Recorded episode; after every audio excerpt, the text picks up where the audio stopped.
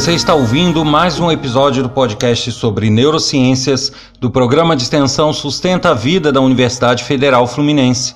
Eu sou Adriano Freitas, pós-graduado em neuroaprendizagem, especialista em neuropsicologia clínica. Neste episódio, eu vou falar sobre prêmios e punições.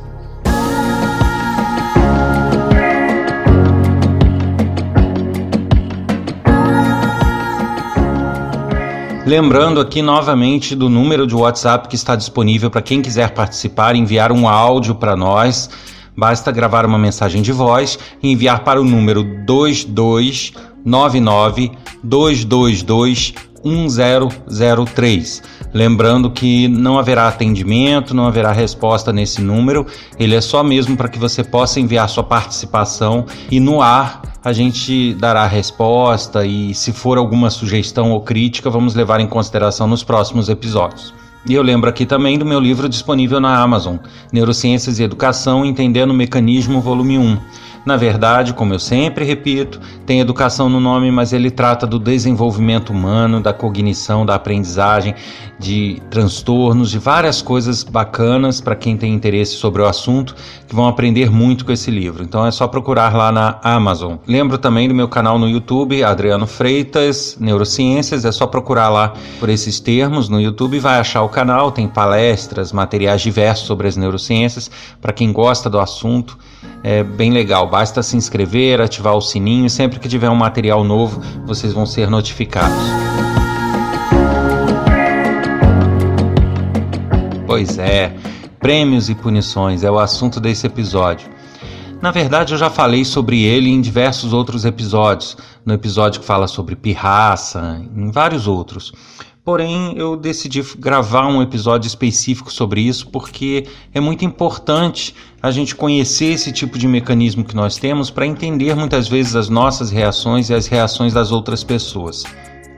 É importante a gente observar o seguinte: nós temos mecanismos no nosso cérebro que são os chamados mecanismos de recompensa que são aqueles mecanismos que sinaliza para o nosso cérebro quando tudo vai bem, quando tudo está correto e nos gera ou motivação de continuar fazendo aquilo ou a satisfação de ter sido bem feito. Esses mecanismos, eles atuam premiando o nosso cérebro com algumas substâncias que são, é, vamos considerar dessa forma, do agrado do nosso cérebro.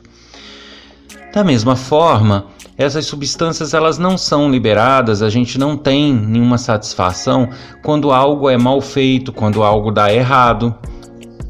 E aí a gente tem que considerar, fazer uma divisão entre o que seria é, algo não realizado, não correto, e aquilo que nos causa algum tipo de dano ou nos causa aflição, que seria a punição real. Na verdade, eu falo aqui de premiação e de punição porque basicamente o nosso cérebro entende essas duas situações. Ou fazemos algo que nos premia de alguma forma, ou fazemos algo e somos punidos por essa coisa. E o nosso cérebro vai se calibrando por essas punições e por esses prêmios para que ele possa, em situações futuras, decidir o que fazer, ou ser motivado a fazer, ou não ser, ou tomar a decisão de fazer algo ou de não fazer algo. Porém, existe um caminho ali do meio que a gente precisa entender. Né? muitas pessoas falam: ah, é, a pessoa viu que errou, então ela não vai repetir aquilo. Não, não é bem assim. A gente tem que considerar que nós temos aquele prêmio quando algo é muito satisfatório, nos causa euforia, nos causa alegria, que o sistema de recompensa é ativado para que a gente é, sinta essa satisfação e nos é, sintamos motivados a repetir esse tipo de ação. Nós temos aquela punição, que é o que eu falei, que é quando algo realmente nos causa algum tipo de dano. Então eu faço algo que me machuca, eu faço algo, é, tomo uma atitude que queima minha mão, então eu não vou querer queimar minha mão de novo e o meu cérebro vai evitar qualquer tipo de atitude similar àquela que possa dar a ele a ideia de que eu vou queimar minha mão. Eu estou falando aqui de queima de mão, mas isso vale para sentimentos, vale para situações diversas. Mas nós temos que considerar o caminho do meio.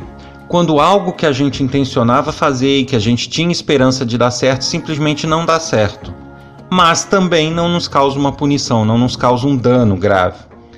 Então nós temos essas três situações. Podemos ser premiados por algo, podemos ter a satisfação, o reconhecimento por algo feito, podemos ter a punição, um dano qualquer, ou emocional ou físico, causado por algo que a gente fez de errado, ou a gente pode ter simplesmente aquele caminho do meio. Não deu certo, não tivemos o prêmio, mas também não tivemos uma punição. Simplesmente não conseguimos, não, não realizamos. E aí a gente entende o seguinte: são dois os caminhos que nos levam a entender que a coisa não deu certo, e um caminho que nos leva a entender que deu certo, que seria o caminho da satisfação, do mecanismo de recompensa disparado. Vale lembrar que o mecanismo de recompensa ele não age negativamente. Isso significa que quando eu faço algo que dá certo, quando eu faço algo que é gratificante, algo que eu esperava muito, eu vou ter uma carga de dopamina, de outros neurotransmissores que vão sinalizar para o cérebro que deu certo, vão dar prazer ao cérebro, satisfação. Isso é o prêmio. Porém, quando algo não dá certo, quando algo é, simplesmente eu não consigo fazer ou não chego a um resultado satisfatório, ele não vai gerar a dopamina, mas ele em compensação não vai fazer nada, ele vai ficar parado o sistema de recompensa. Ele não vai gerar substâncias que me punam. Então, a gente tem que levar em conta que o estímulo de fazer algo correto, fazer algo satisfatório, é maior do que o de não conseguir fazer. O de não conseguir fazer simplesmente fica como está. E o ao conseguir fazer algo, aí sim eu tenho a minha premiação eu só vou ter uma punição real, só vou sentir essa punição emocional ou física quando algo for danoso para mim. Como eu falei, eu queimei minha mão, ou então eu é, tive algum efeito sentimental, algum efeito psicológico grave em função do que eu fiz, né? Um, um, aí a gente entra em outros mecanismos, mas eu senti remorso, ou eu, eu a, a, fiquei abalado com o resultado do que eu fiz, e isso tudo me gera danos psicológicos ou físicos, aí sim eu tenho a punição, mas não é o sistema de recompensa que promove isso, são outras estruturas. E mais à frente, ao tomar uma decisão, se algo já me causou um dano anteriormente, ele vai me desmotivar, ele não vai tender a me impulsionar a repetir aquele tipo de atitude. Da mesma forma, aquilo que me foi benéfico, que eu recebi o prêmio do meu sistema de recompensa, que o cérebro recebeu dopamina, ele vai me empurrar a fazer. Ele vai, não vai, faz que vai dar certo. Ele vai me motivar a fazer aquilo. Agora, quando for algo que não causou dano, mas também não foi satisfatório, foi aquele caminho do meio que eu falei, o que, que vai acontecer? Eu não vou ter nenhuma lembrança danosa, também não vou ter prêmio, então eu não vou ser nem repelido de fazer, mas também não vou ser motivado a fazer. Eu vou ficar ali naquele mais ou menos. Pode ser, pode não ser. Eu não vou ter aquela, aquele brilho nos olhos para fazer, porque realmente eu não tive esse prêmio anteriormente. Da mesma forma, eu não vou ser empurrado a não fazer de jeito nenhum, porque eu não tive uma punição, não tive nenhum dano por conta disso. E a que conclusão a gente chega na prática disso que eu estou falando? É, de que, no caso da aprendizagem, no caso de eu ensinar a outra pessoa a tentar reforçar comportamentos e tentar levar até a pessoa é, uma situação que eu quero que se repita, que enquanto professor ou o que for, eu preciso que ela aprenda, preciso que ela reproduza aquele comportamento, vale muito mais eu reforçar o que deu certo do que eu apontar o que está errado.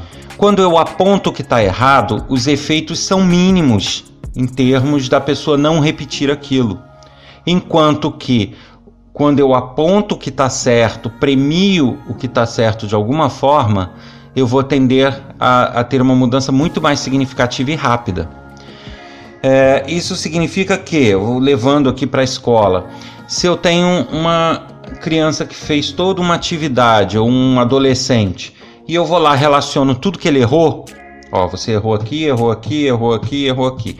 Isso é importante para ele saber o que ele fez de errado, lógico. Ele precisa saber no que ele errou. Mas isso não vai gerar a motivação de acertar. O que vai gerar a motivação de acertar é o apontar o que houve de bom. Olha, você acertou é essa, olha que beleza, foi é assim mesmo que se faz. Você fez correto, você raciocinou perfeito aqui. Então, essa motivação gerada pelos, pelo sucesso e pelo prêmio, ela vai ser muito mais forte vai ter muito mais força na motivação e na garra da pessoa do que eu mostrar os erros. Eu costumo até brincar nos cursos presenciais, né? Aquela é, quando a esposa é, fala com o marido para não colocar a toalha molhada no, na cama. Então, se ela ficar o tempo todo falando que é errado, que ela não gosta, que ela não quer, que ela não gosta, que ela é errado, essa situação vai se repetir um bom tempo até que por reverberação ele aprenda. Essa situação vai perdurar um tempo.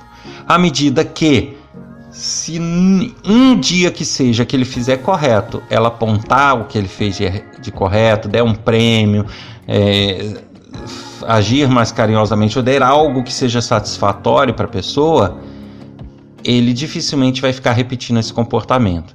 Então, é, reforçar o que é bom, o que deu certo, dá muito mais efeito do que ficar o tempo todo falando que está errado. O que está errado, pelo contrário, vai gerar aversão, mas não vai gerar mudança necessariamente. Enquanto que premiar o correto vai, de fato, gerar uma mudança e gerar um reforço desse tipo de comportamento. Vale lembrar aqui que quando eu falo em prêmio e quando eu falo em punição, eu na verdade estou falando em diversas coisas. Né? Eu não estou querendo dizer prêmio em dinheiro ou nenhum presente, nada disso. Prêmio é, quando eu me refiro a ele, eu na verdade estou dizendo tudo que o nosso cérebro gosta ou que a pessoa gosta.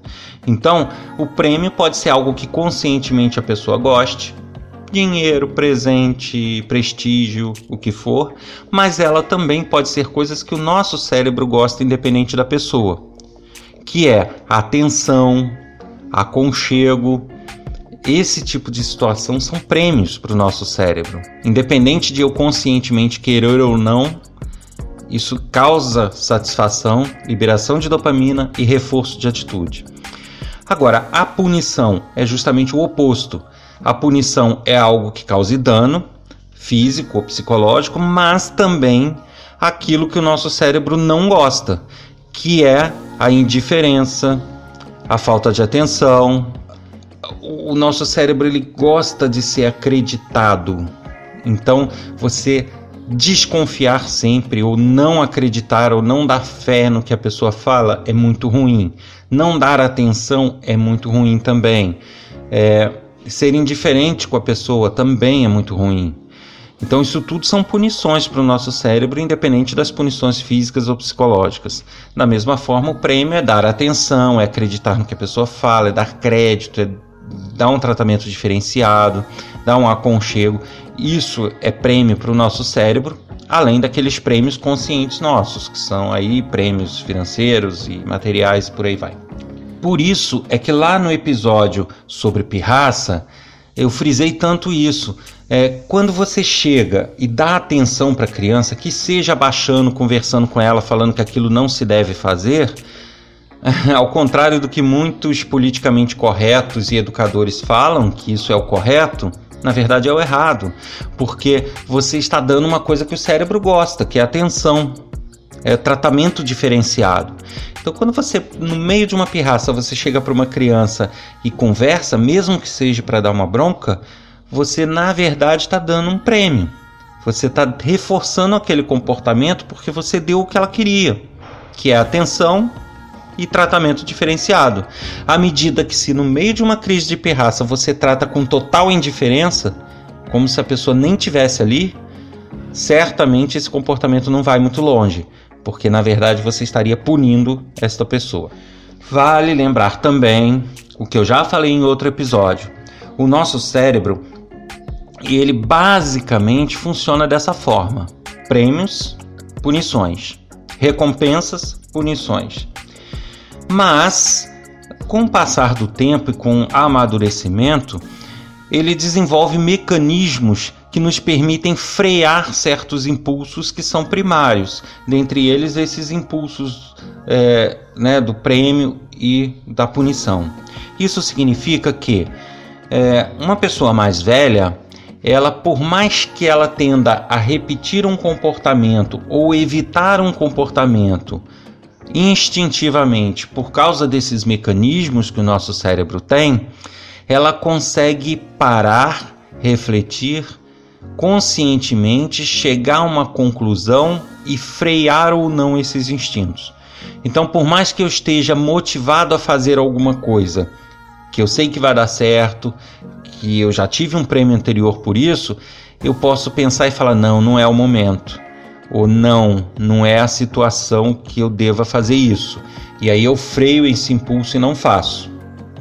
É, esse, é, esse freio, quem cuida dele é o nosso córtex pré-frontal, que ele vai estar tá maduro após os 34 anos, mais ou menos. Então, até essa idade, a gente tem muita dificuldade em frear instintos. Daí a inconsequência dos adolescentes, os comportamentos impulsivos, as crianças que não conseguem mentir, as crianças que, quando tentam mentir, elas se denunciam pelos gestos e pelo comportamento. Então, isso tudo é, é uma indicação desse período de maturação. Então, quando mais velho, a gente consegue manipular isso. Então, o ser humano ele passa a ter uma certa malícia, ele passa a ter um certo autocontrole, onde ele consegue, apesar de todos os mecanismos que ele tem, ele consegue ter um último filtro para saber se é isso mesmo que ele vai fazer ou deixar de fazer e daí ele toma uma atitude consciente, consegue ou não frear isso. Algumas pessoas com alguns tipos de transtornos e síndromes podem não ter esse, essa malícia ou esse freio bem apurado. Então, realmente, elas são exceções onde elas não conseguiriam fazer esse controle e esse filtro. Mas, no geral, as pessoas mais com maior é, é, mais idade, né, elas conseguem sim fazer esse tipo de, de filtro e apesar dos pesares, apesar do cérebro estar tá empurrando ela a fazer ou não fazer algo, ela consegue se conter, ela consegue frear isso. Agora, uma criança, de jeito nenhum. Quanto mais nova a criança, quanto mais novo o adolescente, pior é esse controle dele. Isso significa que tudo aquilo que dá recompensa para o cérebro dele, ele tende a fazer de forma impulsiva. E tudo que dá punição para o cérebro dele, ele tende a repelir, a não fazer. E o curioso é que no período pré-adolescência, na parte infantil, isso realmente o controle é quase zero. Por isso é que as crianças tomam certas atitudes e por mais que você canse de falar e de explicar, elas repetem aquela atitude, porque isso causa algum tipo de recompensa para o cérebro dela. E ela não vai ter freio, não vai ser você explicando que vai fazer ela parar. Não vai mesmo. É, a gente costuma até dizer, e muitas vezes somos até mal interpretados por isso, mas a verdade é que uma criança nova ela tem as reações e, e os comportamentos iguais às de qualquer mamífero. Isso significa que um cachorro, um boi, um hipopótamo, qualquer animal mamífero ou primata vai ter o, o, comportamento e as reações iguais às de uma criança humana, sem tirar nem pôr. O, o, as mesmas pirraças, é, o reforço dos prêmios, as punições, é, esse mecanismo que eu estou explicando, ele vai ser igual nos mamíferos. A diferença é que com o passar do tempo, o nosso córtex vai amadurecendo e vai criando filtros, e vai criando controles, vai criando possibilidades que nos outros mamíferos não é, não é tão desenvolvido. E aí a gente começa a se diferenciar enquanto espécie eh, dos outros mamíferos. Mas uma criança birrenta aos 4 anos, aos 3 anos, aos 5 anos, ela tem o mesmo comportamento, as mesmas reações de um mamífero. Não vai adiantar conversar, não vai adiantar explicar, não vai adiantar dar sermão, né? E isso tem que ser feito na base do prêmio e da punição. que é o, o, a forma de adestramento de cães, por exemplo. Você premia o cão com biscoitinho, com algo que ele gosta, ou pune ele ignorando ele. E assim você consegue adestrando ele para o tipo de comportamento que te interessa. Da mesma forma, uma criança, quando ela não receber atenção, isso para ela vai ser uma punição e ela vai tender a não reforçar esse comportamento. E quando você der atenção para ela, der aconchego, der alguma coisa que agrade a ela, ela vai tender a reforçar esse comportamento. Essa ideia de que tudo tem que ser conversado, explicado e que só isso resolve com as crianças é uma ilusão. Isso não existe. Né? Você pode até falar, explicar para que ela vá crescendo com esses conceitos na memória dela. Mas a reação mesmo de não repetir aquilo ou de repetir vai ser dada com as premiações e punições. E aí você tem que entender que uma conversa, por mais que você esteja dando uma bronca, é uma tensão e o cérebro dela pode interpretar isso como um prêmio, ou seja, no sentido contrário do que você queria fazer. Então, cuidado com os momentos onde você conversa, com os momentos onde você ignora, porque isso pode fazer a calibragem do cérebro dela e pode fazer toda a diferença. Eu falo aqui de criança, mas óbvio que isso, que isso é um mecanismo humano e isso se reflete em todas as fases da vida, até no trabalho. Se você quer reforçar o comportamento é, que foi positivo de um colaborador, você tem que apontar as coisas boas que foram feitas e reforçar essas coisas boas para ir conseguindo novos comportamentos bons. À medida que se você só aponta erros, só aponta, só fala o que tem de errado, só reclama, só reclama, você vai causar afastamento, você vai causar antipatia, você vai causar uma série de reações e não necessariamente uma mudança para melhor. Então, importante observar isso tudo. Lembrando que no caso dos adultos ainda existem esses filtros, né, que evitam uma pessoa de meter a mão na cara da outra, evita da pessoa falar o que não deve e evita de tomar decisões que às vezes seriam acertadas, mas que não politicamente não é o momento, etc. É importante a gente ir conhecendo nossos mecanismos para saber lidar bem com as outras pessoas e com nós mesmos. Você ouviu mais um episódio do podcast sobre neurociências do programa de extensão Sustenta a Vida da Universidade Federal Fluminense. Meu nome é Adriano Freitas, pós-graduado em neuroaprendizagem, especialista em neuropsicologia clínica. Quer escrever para a gente? Envie um e-mail para podcast@sustenta-vida.com. E se quiser mandar uma mensagem de áudio com a sua participação, crítica, dúvidas, sugestões, basta enviar um áudio para o número 22 99222 1003. WhatsApp, hein? Abraço e até semana que vem.